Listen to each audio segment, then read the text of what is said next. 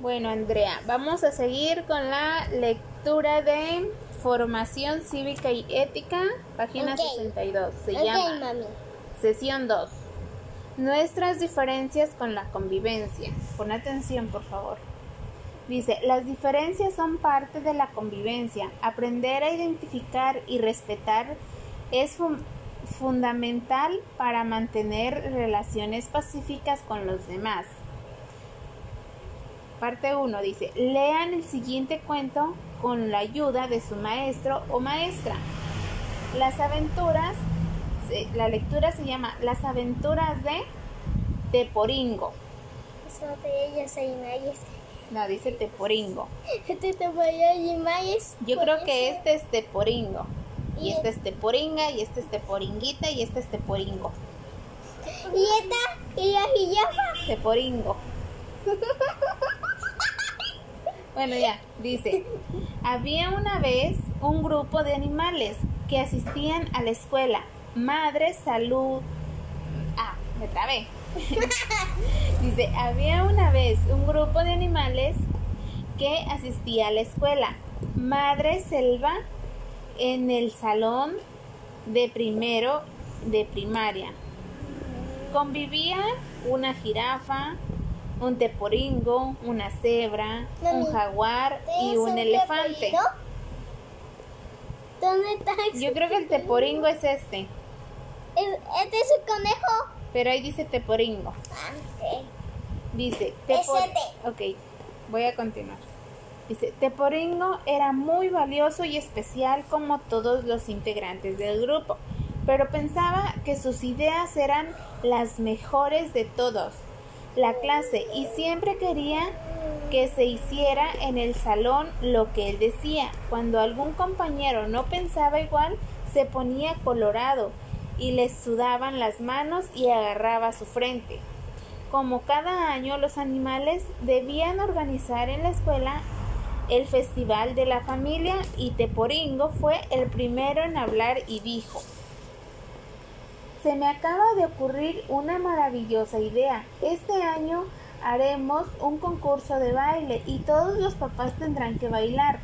Jirafa pidió la palabra y le dijo a Teporingo que respetaba su idea, pero que, sus com- pero que a sus papás no les gustaba bailar.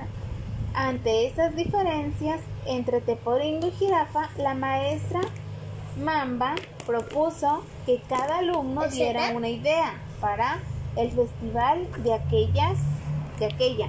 La escribiera en el pizarrón para que el grupo votara por lo que daba estuviera de acuerdo. Dice, Zebra propuso juegos de mesa. Jirafa dijo que era mejor hacer dibujos, jugar, mencionó después Elefante, una obra de teatro, y Teporingo un concurso de baile. Como pueden ver, todas las ideas eran diferentes. Los alumnos se dieron cuenta de que los de que las propuestas eran muy buenas y difíciles de cumplir en el festival. Tuvieron diferentes actitudes, así cada familia se inscribiría en la que más les gustara. Cuando la leyenda fue el festival, divertido y con más actitudes que jamás se habían realizado en la escuela Madre Selva y que ese día los alumnos y sus familias convivieron muy felices y en paz. ¿Sí Paz. entendiste? Sí, ¿Te gustó? sí. ¿Cuál era Teporingo? Ese era jaguar.